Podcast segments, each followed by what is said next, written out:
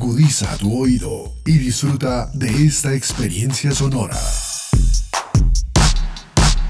Este es un podcast Unal Radio.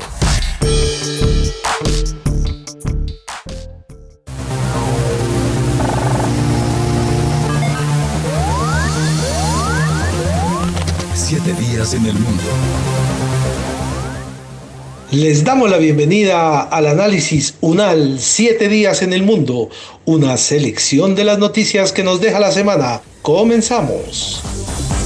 Los conflictos, las relaciones entre los países, las elecciones presidenciales, regionales y legislativas, la conformación geopolítica del mundo, en un recorrido por los hechos más importantes de los últimos siete días. Siete días en el mundo.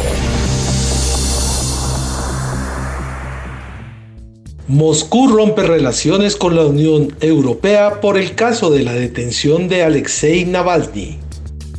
Un tribunal de Moscú rechazó la apelación presentada por el líder opositor Alexei Navalny y lo sentenció a dos años y ocho meses de cárcel.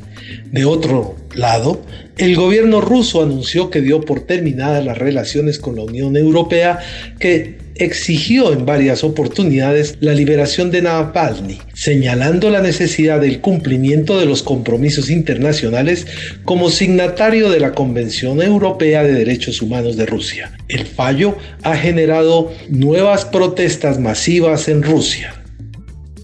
Le preguntamos a Ildiko Segedi Masak, abogada y profesora de la Universidad Javeriana. También es profesora del Instituto de Economía Mundial de la Universidad Corvinus de Budapest y profesora visitante de la Universidad de Cincinnati el Law School. No es la primera vez que matan a un político en Rusia. En 2015 Boris Nemtsov quien fue uno de los políticos viceprimer ministro en la época de Boris Yeltsin.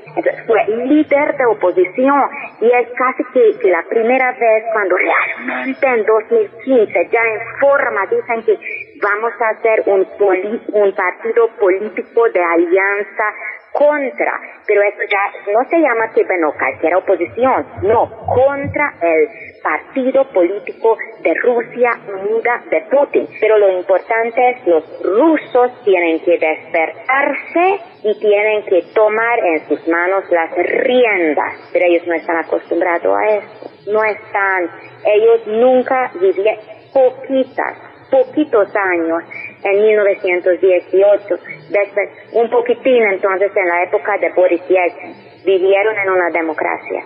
El resto de Rusia no se conoce, no se conoce, no se vive según las reglas de la democracia. La gente no sabe qué hacer. Pero ya es tiempo para que, que lo aprendan y tomen el mano. Profesora, gracias por sus recomendaciones. Que tenga muy buen día, buena la clase y que arranquemos ese semestre. Siete días en. Asesinado el embajador de Italia en República Democrática del Congo en un ataque a un convoy de la ONU.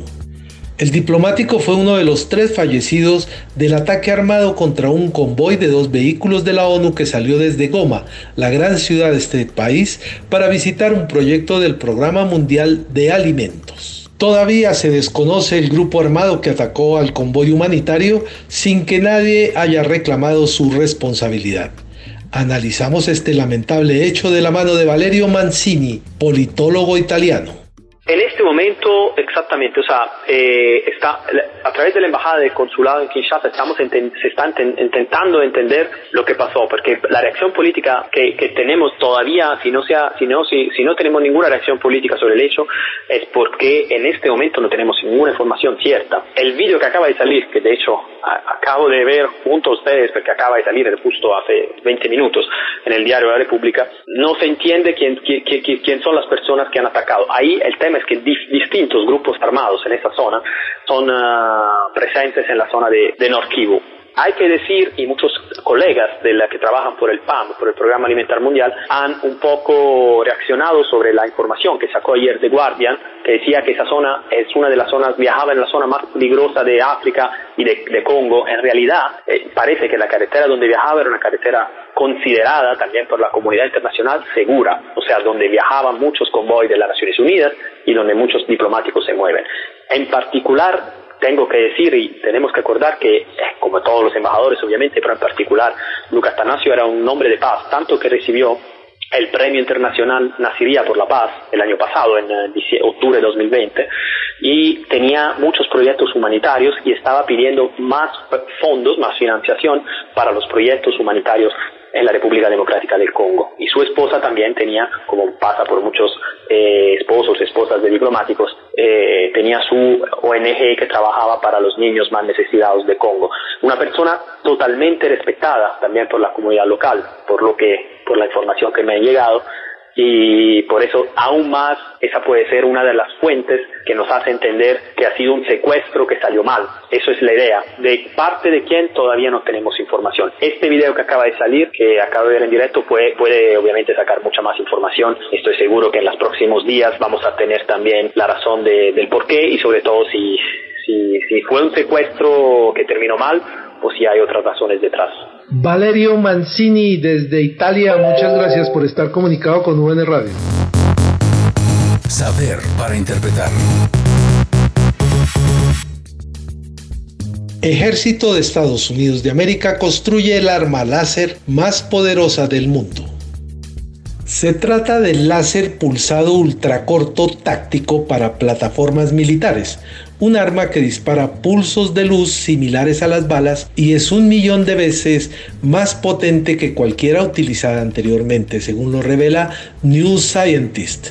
Aunque este láser ya se utiliza en los laboratorios, la intención de la Armada estadounidense sería construir una versión compacta y resistente que pueda apuntar objetivos en larga distancia. ¿Qué otras características tiene esta nueva arma láser? Se lo preguntamos a Diego Torres, físico nuclear, coordinador de la Cátedra Hipatía, profesor y coordinador de proyectos estratégicos de la Facultad de Ciencias de la Universidad Nacional de Colombia. Bueno, yo creo que todos conocemos lo que lo que es un láser en este punto de la historia, ¿no? Ya de hecho el, el láser, que es la emisión estimulada de luz directamente del átomo, tiene aplicaciones técnicas en muchas cosas, es una industria increíble. La industria de la música en el CD, lo utilizamos como apuntadores, es, la utilizamos en prácticamente todo ahora en, espectroscopía. Eh, lo, la, la gran diferencia en este caso es que este es un arma muy, muy potente. Un láser uno debe tener mucho cuidado porque si usted le apunta al ojo de una persona, lo puede dejar ciego.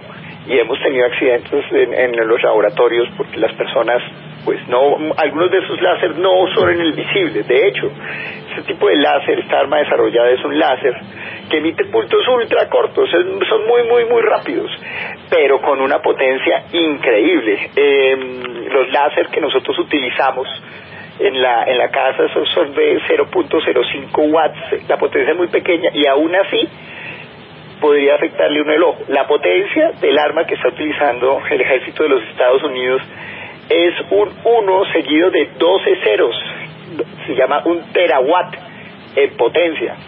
Entonces el pulso puede ser muy, muy, muy cortico, casi del, mismo tiempo de la transición de un reloj atómico, pero la potencia es tal que simplemente coge y, y vaporiza lo que se le ponga enfrente, ¿no? Sí, Sí, señor. Profesor eh, Diego Torres, muchas gracias por estar comunicado con sus emisoras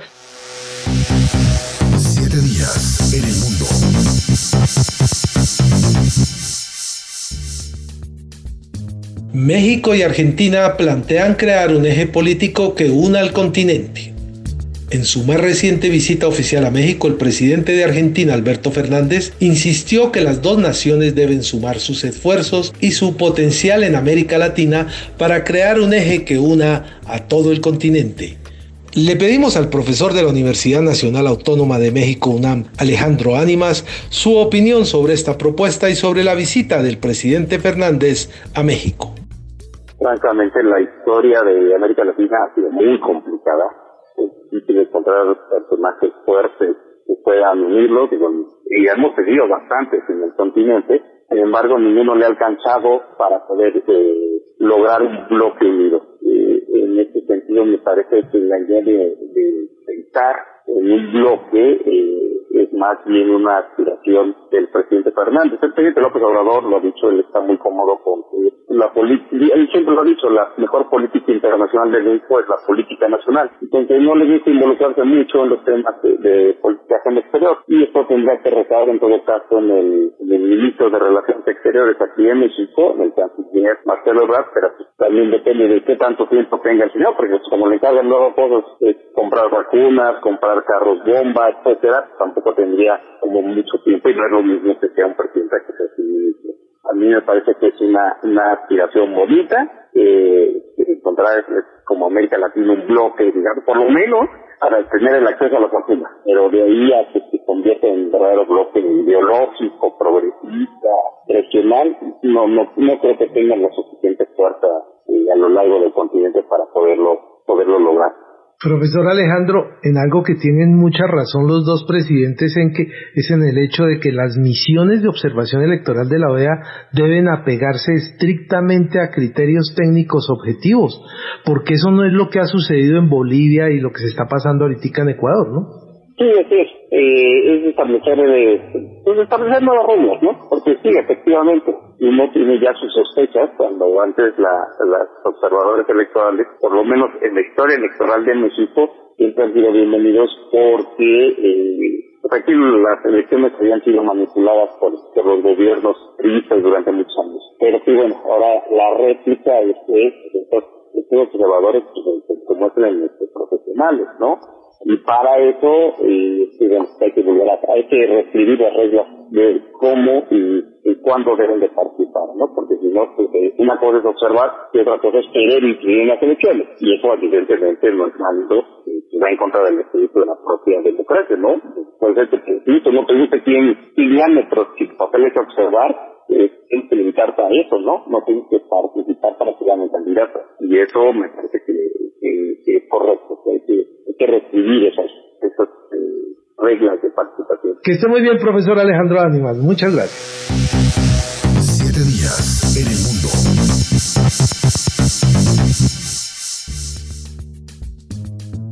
La Unión Europea vuelve a olvidarse de los principales paraísos fiscales en la actualización de su lista negra. Los ministros de Finanzas de los Estados miembros, representados en el Consejo de la Unión Europea, actualizaron ayer la conocida lista negra de paraísos fiscales en la que ahora aparecen 12 países. Sin embargo, el elefante en la habitación sigue siendo la competencia desleal en materia de impuestos de varios Estados miembros de la Unión Europea, pues los países de la lista negra representan menos del 2% de las pérdidas fiscales globales, ya que no se incluye a ninguno de los 20 peores paraísos fiscales corporativos del mundo. Analizamos los paraísos fiscales con José Roberto Acosta, economista, abogado, asesor bursátil y empresario además profesor de Economía en el Colegio de Estudios Superiores de Administración CESA.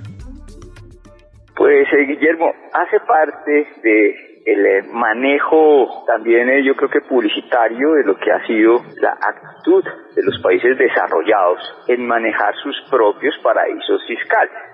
Estados Unidos en Delaware tiene un paraíso fiscal utilizado por eh, los grandes ricos del mundo. Recordemos que allá en, Delaware tuvieron sus bases los estafadores de Interbolsa.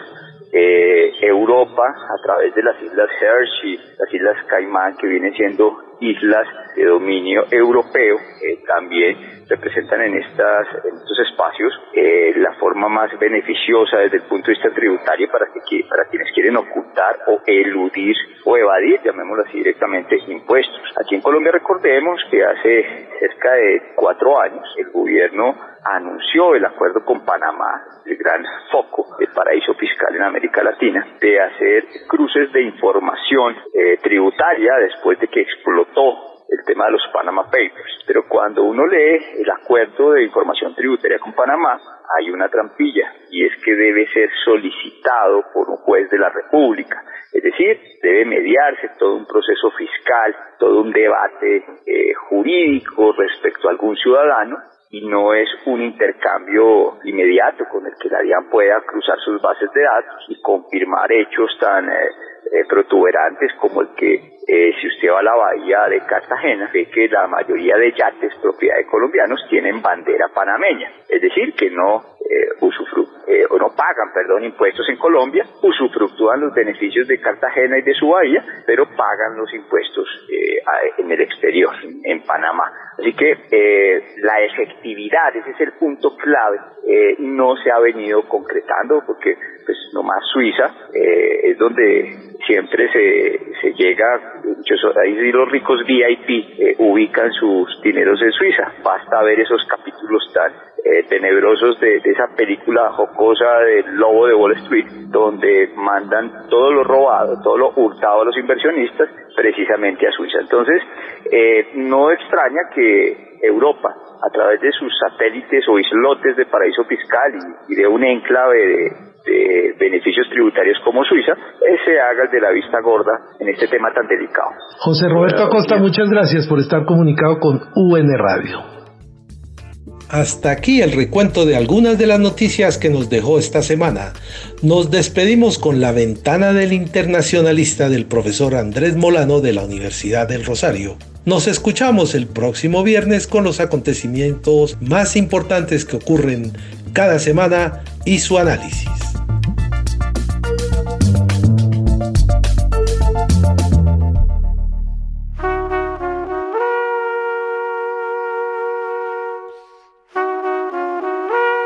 Esta es La Ventana del Internacionalista, un lugar para mirar lo que pasa en el mundo y ver el mundo pasar. No cabe duda de que la carrera por la vacuna y por la vacunación es uno de los datos geopolíticos más importantes del momento y de que lo seguirá siendo, al menos mientras la humanidad no salga de la era de la COVID y emerja en el horizonte con mayor claridad una era post-COVID o por lo menos una era con COVID, una era en la que, superado el riesgo y el trauma inicial, los humanos y el virus se avengan a una suerte de coexistencia pacífica, como ha ocurrido tantas otras veces, con otras amenazas y con otras pandemias. La carrera por la vacuna implica varias cosas. La invención exitosa, la fabricación suficiente, la distribución eficiente, la aplicación efectiva y la eficacia sostenible de la inmunización, que depende, en buena medida, de la celeridad y la universalidad del proceso. Del resultado de esa carrera dependerán otras más, no menos importantes, la de la recuperación económica, la de la estabilidad política interna, la del prestigio internacional. No debería sorprender, por lo tanto, el afán que han puesto todos los estados, cada uno según sus capacidades y todos tratando de superar sus limitaciones por no quedarse rezagados. A falta de Juegos Olímpicos, cancelados el año pasado por cuenta, como no, de la pandemia y aún hoy en entredicho, ahí están los Juegos vacunales. Al fragor de esta carrera se han producido dos fenómenos solo aparentemente contradictorios. Por un lado, el nacionalismo inmunitario o nacionalismo de las vacunas, la tendencia de cada país a privilegiar la inmunización de sus nacionales y a asegurarse al precio que sea la provisión suficiente de dosis y, si es posible, un buen inventario de reservas. Ninguna nación escapa a algún grado de inmunonacionalismo y es comprensible que así sea. En las actuales circunstancias, ningún gobierno puede darse el lujo de ignorar la creciente presión de sus ciudadanos hastiados ya de confinamientos y de restricciones, urgidos de recuperar el dinamismo de sus actividades económicas y fácilmente impresionables ante el flujo de información que da cuenta de los avances de otros países y la lentitud de los propios. Por el otro, y en el fondo impulsada por la misma fuerza, que poco o nada tiene que ver en el fondo con el altruismo y la solidaridad, cosas acaso deseables pero poco útiles a la hora de explicar la política internacional, está la diplomacia de las vacunas el uso de las vacunas como instrumento de política exterior, como herramienta de poder duro y de poder blando, de coerción y transacción, tanto como de atracción e inspiración. Ahí están los rusos enviando la Sputnik V a las regiones de Ucrania que controlan los separatistas. Israel ofreciendo vacunas a algunos estados que han dado un guiño a la capitalidad de Jerusalén o intercambiándolas por prisioneros con otros. India anunciando que donará vacunas a 49 países de América Latina y el Caribe, Asia y África, balanceando con su generosidad la que ya han desplegado los chinos por su cuenta. No hay tal cosa como un almuerzo gratis y tampoco vacunas. ¿Qué más da? Por ahora a todos conviene cierto utilitarismo, la inmunización del mayor número. Eso es lo que importa. Luego vendrán, probablemente, las cuentas por pagar. Soy Andrés Molano Y esta es La Ventana del Internacionalista, un lugar para mirar lo que pasa en el mundo y ver el mundo pasar.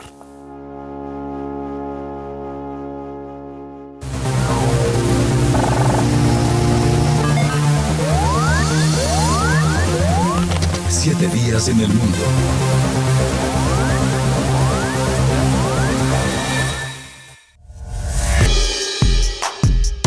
Las opiniones aquí expresadas son de entera responsabilidad de sus autores y solo comprometen a los realizadores de este podcast. No representan necesariamente el pensamiento de la UN Radio ni la posición oficial de la universidad. Este y otros podcasts en nuestro sitio web podcastunradio.unal.edu.co. Universidad Nacional de Colombia, proyecto cultural, científico y colectivo de nación.